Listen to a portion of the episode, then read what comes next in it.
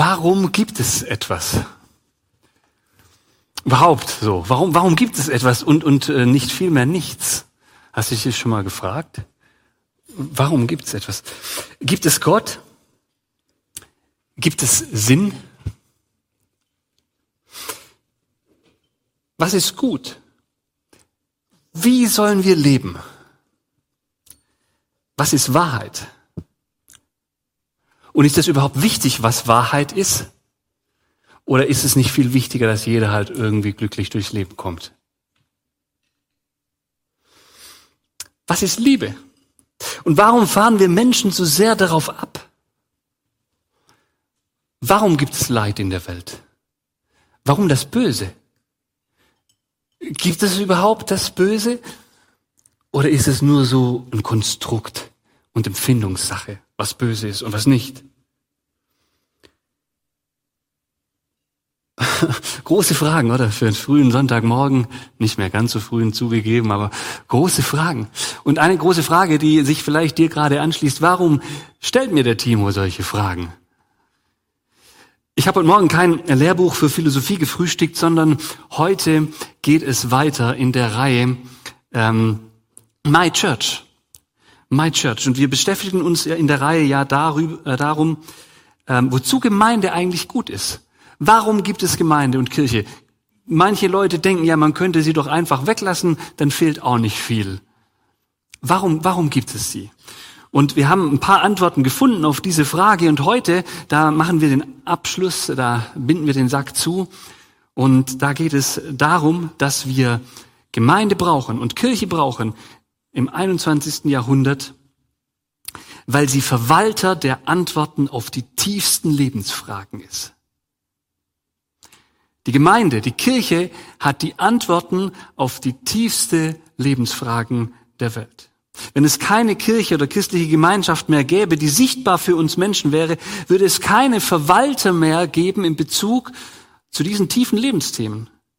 Würde es schwer werden, Gott zu finden, wären wir mit den Antworten auf die tiefsten Lebensfragen uns selbst überlassen. Würden wir weiter im Nebel stochern. Aber solange eine christliche Gemeinschaft das Evangelium verkündet, gibt es Hoffnung für die Welt. Können Menschen über die Wahrheit, die in Gemeinden zu finden ist, Gott kennenlernen, Frieden schließen mit diesem Gott, Frieden schließen mit sich selbst, wissen, woher sie selber kommen, wohin sie selber mal gehen nach dem Tod. Sie können sich selbst und die Welt überhaupt in der Tiefe verstehen. Gemeinden zeigen den Weg zum lebendigen Gott, zum Ursprung und Schöpfer des Lebens, zeigen auf, wie das Leben aus Gottes Sicht wirklich funktionieren kann. Was für eine tiefere Daseinsberechtigung kann es denn geben für Kirche und Gemeinde? Paulus schreibt an seinen langjährigen und geliebten Mitarbeiter Timotheus Folgendes. Er schreibt, die Gemeinde des lebendigen Gottes ist ein Pfeiler und eine Grundfeste der Wahrheit. Und er sagt das, weil er davon ausgeht, davon, was er an die Thessalonicher schreibt, Darum danken wir auch Gott ohne Unterlass dafür, dass ihr das Wort der göttlichen Predigt, das ihr von uns empfangen habt, nicht als Menschenwort aufgenommen habt, sondern als das, was es in Wahrheit ist, als Gottes Wort, der euch wirkt, die ihr glaubt. Bam. Oder? So ist es doch. Gottes Wort. Das sagt Paulus. Das ist das, was er verkündet. Das ist das, wofür unsere Kirche, unsere Gemeinde, auch die FEG Lörrach steht. Dafür, dass Gott mit uns Menschen in Kontakt stehen will, gehen will und dass er das durch uns tut. Dass er das bei uns schon gemacht hat, ja. Wir, wenn wir an Gott glauben, haben diesen Kontakt zu Gott und wir sind die, die dies weitergeben an die Menschen. Sein Wort lebt in der Gemeinde. Die Gemeinde, das haben wir vorher gelesen, ist das Fundament, der Eckpfeiler der Wahrheit.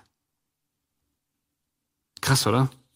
Paulus haut da mal wieder so ein paar Sätze raus. Stell mal vor, der würde das in einer Talkshow sagen, zum Beispiel ZDF oder so, oder bei, bei, bei Markus Lanz. Und dann sitzt da äh, sein Lieblingskollege Richard David Brecht und ein paar andere Philosophen. Und dann würde Paulus so einen Satz sagen und sagen, wenn ihr die Wahrheit finden wollt über die tiefen Lebensfragen, dann geht in die Kirche, dann geht in die Gemeinde, zumindest in diejenige, die sich mit dem Wort Gottes beschäftigt und das als seine Grundlage hat mit der Bibel. Was meint ihr, was da los wäre? Ne? Was da los wäre in der Runde? Stellt euch das mal vor. Oder stellt euch mal vor, man würde den Satz einfach nur so bei YouTube raushauen, ja, an, in irgendeinen Account, der 10 Millionen Follower hat. Und ähm, dann würde man da irgendwas sagen. Du suchst die Wahrheit, geh in die Kirche oder geh in die FEG Lörrach und da findest du die Wahrheit. Was glaubt ihr, was, was da los wäre, wenn so viele Leute sich das angucken würden? Ja? Können uns vorstellen, was passiert. Ja? Shitstorm ist loading in 3, 2, 1. Pff. In heutiger Zeit, in der uns beigebracht wird, dass die Wahrheit relativ ist, dass niemand die Wahrheit hat so für alle, sondern höchstens für sich selber und wenn er sich selber damit wohlfühlt, gerade in diesen tiefen Lebensfragen. Wir leben in so einer Zeit und da ist es wirklich Provokation, wenn man sagt, man hat die Wahrheit und man ist das Fundament der Wahrheit, ist Gemeinde, ist Kirche. Das ist eine Provokation. Und deshalb lasst uns mal in Ruhe anschauen, was Paulus da so genau sagt. Wie meint Paulus das? Also zuerst mal geht es Paulus nicht um die Wahrheit in allem, sondern es geht ihm um die Wahrheit des Inhalts des Evangeliums. So schreibt es zumindest an Timotheus. Ja, darum geht es ihm, als er diesen Satz sagt, den wir, oder diese Sätze sagt auch an die Thessalonicher. Da geht es immer um die Wahrheit des Evangeliums. Also um die Frage nach Gott, nach dem Woher und Wohin des Menschen, nach der Sündhaftigkeit des Menschen, darum, wie man wieder Frieden mit Gott finden kann. Es geht um Jesus und dass er für unsere Schuld gestorben ist und um ihn, der die Liebe ist und der in uns leben möchte. Und es geht um das ewige Leben nach dem Tod, einfach um die Versöhnung mit Gott. Es geht um die Wahrheit bezüglich Gott und seinem Handeln in dieser Welt. Also es geht nicht darum, dass Christen alles besser wissen. Manchmal ist das ja so, dass dieses Missverständnis entsteht. Die Christen, die glauben, sie haben so ein Buch und deswegen wissen sie alles besser. Das stimmt so nicht. Also wir sind nicht Verwalter über die Wahrheit, wie man die beste Suppe kocht. Oder über die Wahrheit, wie man Beef Wellington gut hinkriegt. Wir sind auch nicht die Verwalter über Wahrheiten in der Physik oder in der Biologie oder ähm, in der Technik oder in der Linguistik oder in der Mechanik oder in der Medizin oder irgendwas anderes. Die Bibel ist kein Buch über Naturwissenschaft, will sie gar nicht sein. Wir wissen auch nicht am besten Bescheid darüber, wie man politische Entscheidungen trifft. Und zum Beispiel, welche Regel bei Corona jetzt wirklich sinnvoll war und welche nicht. Und im Nachhinein weiß es eh keiner. Als Christen wissen wir da auch nicht so viel mehr. Steht nichts drüber in der Bibel. Und den Krieg in der Ukraine, den können wir auch nicht ändern, nur weil wir die Bibel lesen. Wir können ganz bestimmt ganz viele interessante Dinge zu diesen ganzen Themen sagen. Aber die eine Wahrheit darüber, die haben wir nicht. Uns geht es aber nicht um diese Themen, sondern um die Wahrheit über die grundlegenden Fragen des Lebens. Da gibt es eine Wahrheit, die ist uns überliefert und die verwalten wir. Was führt uns denn eigentlich dazu, dass wir den Wahrheitsanspruch in diesen Fragen erheben? Es ist ganz einfach so, dass wir überzeugt davon sind, dass Gott sie uns Menschen durch die Bibel offenbart hat, dass er sie uns gegeben hat, geschenkt hat, überliefert hat. Und dass wir sie durch das vernünftige Lesen der Bibel und den Heiligen Geist, den Gott uns schenkt, dass sie herausfinden können, diese Wahrheit. Ist es naiv, das zu glauben? Ist es naiv, eine Offenbarung Gottes in sein Denken mit einzubeziehen, einfach davon überzeugt zu sein, dass Gott sich offenbart? Könnte man ja jetzt einwenden, oder nicht? Und wenn du das so empfindest, dann frage ich dich zurück, wie soll man Gott sonst erkennen? Wie, wie soll man ihn sonst erkennen? Sag's mir bitte dann. Nach dem Gottesdienst schreib mir eine Mail. Wie soll man Gott sonst erkennen? Weil wenn wir über Gott reden, dann reden wir über jemanden, der per Definition größer ist als das, was wir denken können. Da reden wir über den, der nicht aus Materie ist, sonst müsste er geschaffen worden sein. Da reden wir über den, der nicht an Raum und Zeit gebunden ist, weil sonst wäre, hätte er einen Anfang und ein Ende. Dann reden wir über einen, der vollkommen sein muss, vollkommen und fehlerlos, denn wenn er einen Fehler hätte, könnte er nicht ewig bestehen, dann wäre er fehleranfällig. Wie sollen wir so etwas wie Gott und sein Handeln von selbst wahrnehmen in unserem beschränkten Bild, das wir haben? Ja, dumm kommen wir zur Welt. Es soll jetzt keine Beleidigung sein, aber ein Baby, ja, das weiß noch gar nichts. Und jeder von uns ist so zur Welt gekommen. Mit dem, mit gar keinem Wissen. Und dann mussten wir erstmal reden lernen. Und dann haben wir 120 Jahre, um uns Wissen anzueignen. Und dann behaupten wir, wir können was sagen über Ewigkeit, über Unendlichkeit, über das Leben außerhalb des Sichtbaren, außerhalb der Materie, über den Sinn und Zweck unseres Lebens und der Generationen vor uns.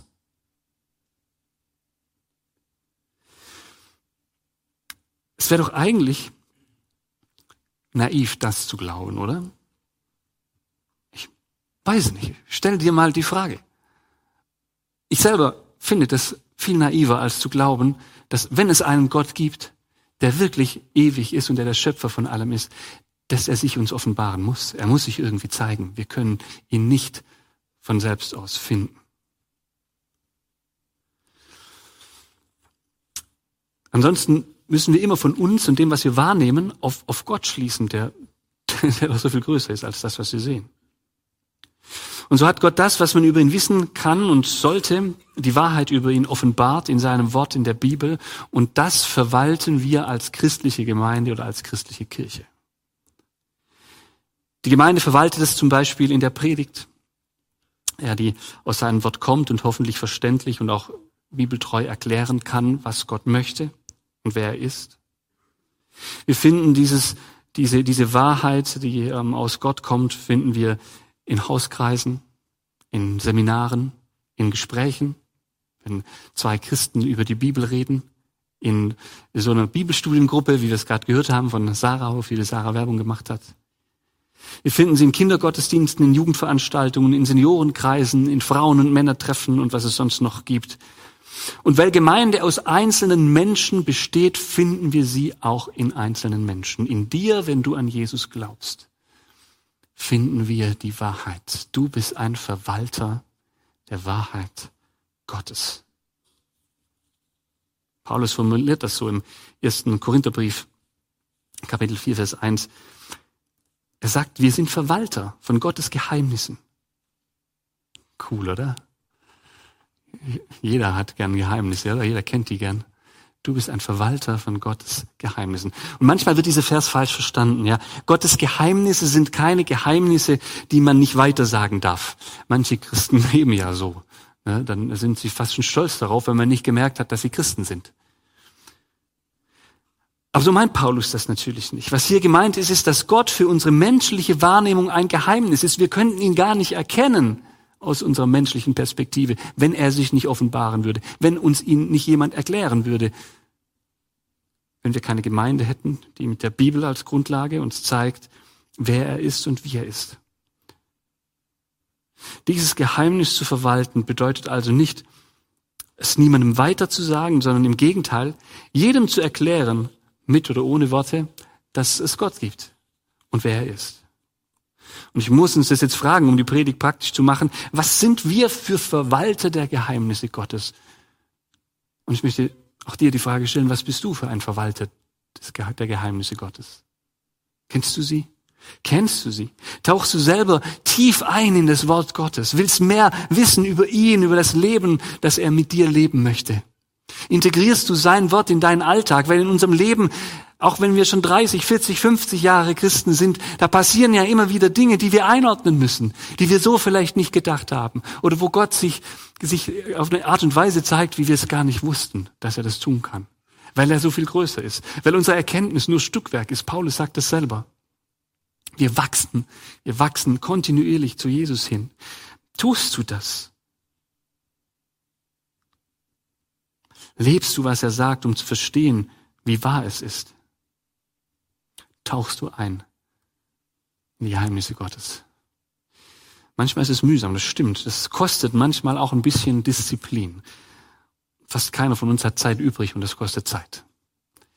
Aber so eine Bibelstudiengruppe hilft oder eine Zweierschaft hilft, wo man mit jemandem zusammen das machen kann und dann weiß, okay, immer nächsten Mittwoch, ja, weiß ich, ich muss den Text gelesen haben und äh, werde an, ermutigt und angefeuert, das zu tun und nicht nur den Text zu überlesen, sondern wirklich mit den Fragen tiefer in den Text einzutauchen. Weißt du, wenn du und ich, wenn wir das nicht tun, wenn wir in diese Geheimnisse nicht eintauchen, wenn wir uns damit nicht oder nicht mehr beschäftigen, wer soll es denn sonst tun, wenn nicht wir?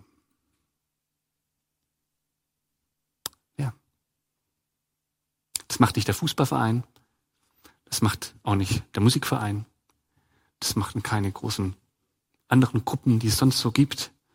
Das ist das Alleinstellungsmerkmal von Gemeinde dass wir eintauchen in die Geheimnisse Gottes und in die Geheimnisse des Lebens in der Bibel und dass wir die weitersagen. Wir wissen um eine Wahrheit, die lebendig und schärfer ist als ein zweischneidiges Schwert. Ein Schwert, das in, äh, in diesen Glaubensfragen Wahrheit und Lüge trennen kann, ganz scharf trennen kann. So sagt es uns Hebräer 4, Vers 12. Und 2. Timotheus 3, Vers 16 bis 17 sagt uns, und alles, was in der Schrift steht, ist von Gottes Geist eingegeben. Und dementsprechend groß ist auch der Nutzen der Schrift. Sie unterrichtet in der Wahrheit, deckt Schuld auf, bringt auf den richtigen Weg und erzieht uns, äh, erzieht zu einem Leben nach Gottes Willen. So ist also der, der Gott gehört und ihm dient, mit Hilfe der Schrift allen Anforderungen gewachsen. Er ist durch sie dafür ausgerüstet, alles zu tun, was gut und richtig ist. Die Schrift, die Bibel, bist du ausgerüstet, alles zu tun, was gut und richtig ist in den verschiedenen Lebenssituationen. Ich will es nur mal ganz deutlich sagen. Das Fundament dessen, was wir glauben, ist die Offenbarung des lebendigen Gottes. Wir gehen nicht davon aus, dass wir es vollkommen verstehen, diese Offenbarung. Aber wir stellen uns unter die Schrift, auch unter die Stellen, die wir nicht ganz verstehen. Wir ringen mit den Bibelstellen, die wir nicht verstehen. Wir lassen uns von Gottes Wort und seinem Geist verändern und versuchen nicht, das Wort Gottes in unserem Sinn zu verändern. Ja, das ist ein Unterschied. Die Bibel darf, ja, sie soll dich und mich kritisieren und hinterfragen dürfen. Sie darf und soll uns zu Menschen machen, die sich weiterentwickeln, die charakterlich fester werden, die einen tieferen Frieden spüren, die mehr so werden, wie Gott es möchte und wie er sich Menschen gedacht hat. Und so frage ich dich nochmal, wie sehr setzt du dich dieser Wahrheit aus? Wie sehr setzt du dich dieser Wahrheit aus? Jesus selbst wünscht sich das, dass wir uns seinem Wort aussitzen. Er betet das für uns im hohepriesterlichen Gebet in Johannes 17, Vers 17. Da sagt er, mach sie durch die Wahrheit zu Menschen, die dir geweiht sind. Dein Wort ist die Wahrheit. Die von euch, die Luther lesen, die kennen den Vers, äh, heilige sie in deiner Wahrheit, dein Wort ist das Wahrheit, äh, dein Wort ist die Wahrheit. Das ist genau das, was Jesus betet für uns. Er weiß genau, wenn wir zurückbleiben auf dieser Welt, dann sind wir so vielen Einflüssen ausgesetzt. Wir brauchen dieses ständige Bleiben am Wort Gottes, damit wir ständig erneuert und geheiligt werden. Und dazu mache ich euch Mut, Leute. Lest das. Natürlich ist es eine Herausforderung für uns, ja? weil wenn wir darin lesen, dann, dann werden wir herausgefordert, weil die Bibel nicht immer das sagt, was, was, was leicht und einfach und leicht verdaulich ist. Es gibt Passagen, die sind viel leichter verdaulich, ja, da, dass wir wertvolle Geschöpfe Gottes sind und so, das hört man eigentlich schon gern. Und dass man, wenn man glaubt, ein geliebtes Kind ist von unserem liebenden Vater, das hören wir auch gern. Aber auf den zweiten Blick ist selbst das nicht so einfach, ne? Weil dann schau mal in den Spiegel und dann sagt dir das. Vielleicht siehst du da was ganz anderes. Vielleicht vergleichst du dich zu sehr mit anderen Menschen. Und selbst diese einfachen Wahrheiten, die eigentlich, die man eigentlich gerne hört, werden dann plötzlich ganz schwer. Mich, was da die Herausforderung ist, ist, dass das auch wirklich persönlich anzunehmen und unser Selbstbild davon prägen zu lassen, dass wir geliebte Kinder sind, deren Schuld und Sünde komplett vergeben ist. Dass wir wertvoll, einzigartig und in seinen Augen wunderschön sind. Das ist das eine, das zu wissen und das andere ist auch anzunehmen. Aber was uns vor allem schwerfällt, das sind auch die Dinge, die uns gegen den Strich gehen. Die kennt ihr vielleicht. Vielleicht wisst ihr, im Leben gibt es Dinge, die würdet ihr vielleicht gern tun, die scheinen euch erstrebenswert und ihr wisst, vielleicht ist das nicht so ganz vereinbar mit dem Wort Gottes. Oder ihr habt Erwartungen an Gott und die werden irgendwie nicht erfüllt und das, was erfüllt wird, das findet ihr nicht so attraktiv auf den ersten Blick. Und geht euch das gegen den Strich, was ihr da lest. Oder ihr bekommt nicht, was ihr wollt oder habt Leiterfahrungen gemacht und, und man zieht sich auch zurück dann. Und weil das so ist, weil das nicht immer so einfach ist, frage ich dich das nochmal. Darf die Bibel dich und dein Handeln und dein Leben kritisieren? Darf sie das? Lässt du das zu? Heilige sie in deiner Wahrheit. Dein Wort ist die Wahrheit, sagt Jesus.